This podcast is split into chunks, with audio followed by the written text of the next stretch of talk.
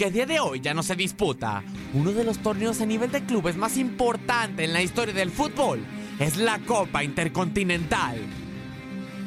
Después de una serie fallida de torneos que intentaban encontrar al mejor club de Europa, como lo es la Copa Latina y la Copa Mitropa, la UEFA creó en 1955 la entonces llamada Copa de Clubes Campeones de Europa, hoy conocida como la UEFA Champions League. Con la creación de este torneo, que fue directamente inspirado por la Copa Libertadores, las dudas por determinar quién era el mejor club del mundo no se hicieron esperar.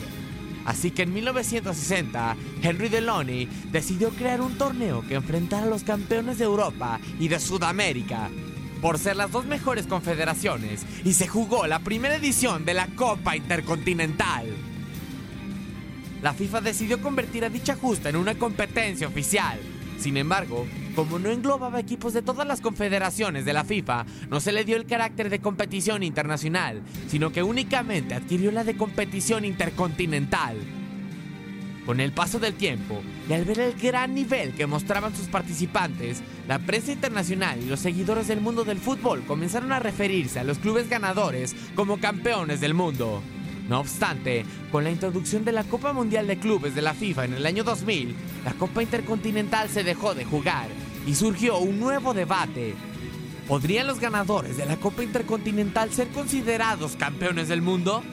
No fue sino hasta 2017 cuando el Consejo de la FIFA anunció que, a partir de ese momento, todo club que hubiera ganado la Copa Intercontinental podría ser considerado campeón del mundo. Los clubes con más títulos en su palmarés son el Milan, el Peñarol y el Real Madrid, con tres títulos para cada institución.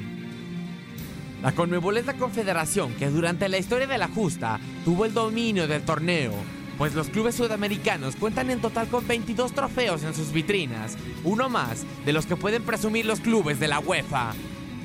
A pesar de que fue sustituida por el Mundial de Clubes, los aficionados de los equipos que disputaron la Copa Intercontinental aún recuerdan con cariño los días en los que los dos mejores clubes del mundo se enfrentaban por el título de campeón del mundo.